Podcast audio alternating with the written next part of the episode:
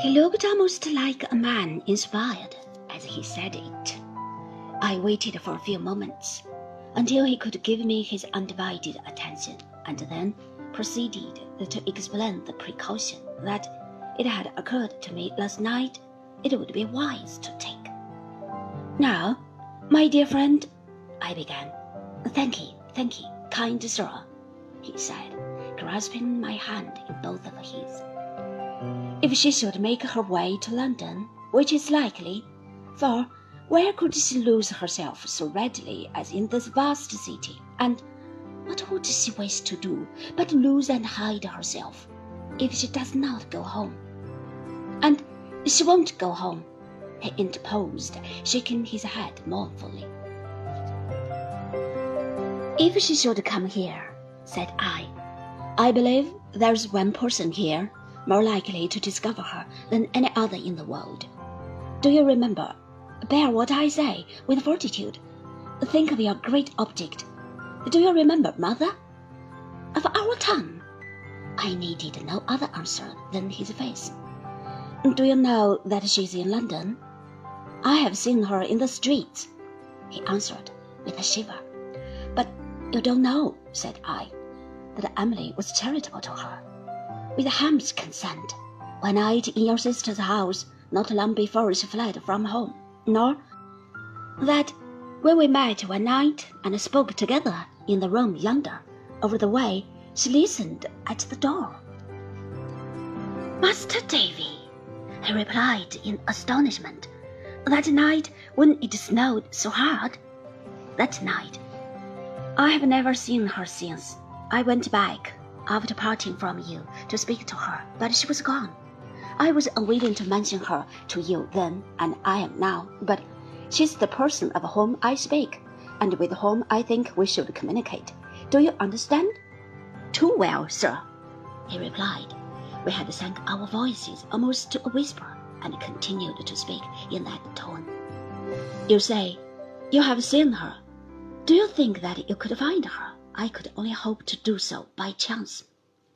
I think, Master Davy, I know where to look. It is dark. Been together. Shall we go out now and try to find her tonight? He assented and prepared to accompany me. Without appearing to observe what he was doing, I saw how carefully he adjusted the little room, put a candle ready and the means of lighting it, arranged the bed, and finally took out a drawer one of her dresses. I remembered to have seen her wear it, neatly folded with some other garments and a bonnet, which he placed upon a chair. He made no allusion to these clothes, neither did I. There they had been waiting for her, many and many a night, no doubt. The time was, Master Davy, he said, as we came downstairs, when I thought this girl, Martha, almost like the dirt underneath my Emily's feet. God forgive me. There's a difference now.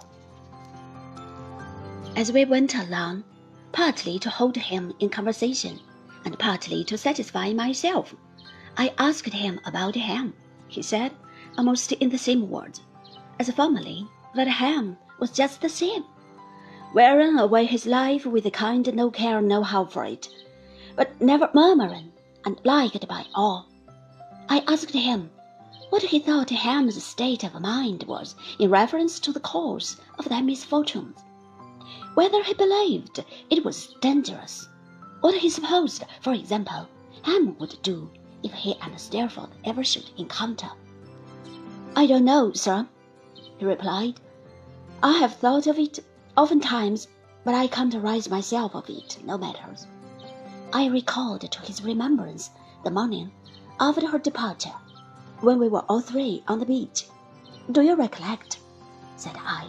A certain wild way in which he looked out to sea, and spoke about the end of it. Sure, I do, said he. What do you suppose he meant? Master Davy, he replied, I've put the question to myself a multitude of times, and never found an answer. And there's some curious thing that, though he's so pleasant, I wouldn't fail to feel comfortable to try and get his mind upon it. He never said a word to me as one as dutiful as dutiful could be, and it ain't likely as he'd begun to speak any other ways now.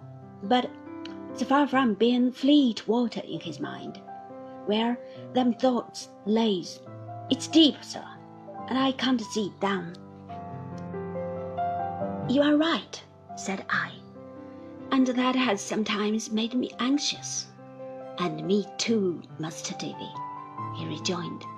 Even more so, I do assure you, than his venturesome ways, though both belongs to the alteration in him. I don't know as he'd do violence under any circumstances, but I hope as them two may be kept asunder. We had come through Temple Bar into the city, conversing no more now, and walking at my side. He yielded himself up to the one aim of his devoted life, and went on, with that hushed concentration of his faculties which would have made his figure solitary in a multitude. We were not far from Blackfriars Bridge when he turned his head and pointed to a solitary female figure flitting along the opposite side of the street. I knew it readily to be the figure that we sought. We crossed the road and were pressing on towards her when it occurred to me that she might be more disposed to feel a woman's interest in the lost girl if we spoke to her in a quiet place, aloof from the crowd, and where we should be less observed. I advised my companion, therefore, that we should not address her yet, but follow her, consulting in this likewise an indistinct desire I had to know where she went. He acquiescing. We followed at a distance, never losing sight of her, but never caring to come very near, as she frequently looked about. Once she stopped to listen to a band of music, and then we stopped too. She went on a long way. Still, we went on. It was evident, from the manner in which she held her course, that she was going to some fixed destination, and this, and her keeping in the busy streets, and I suppose the strange fascination in the secrecy and mystery of so following anyone, made me adhere to my first purpose. At length, she turned into a dull, dark street where the noise and crowd were lost, and I said, We may speak to her now, and mending our pace, we went after her.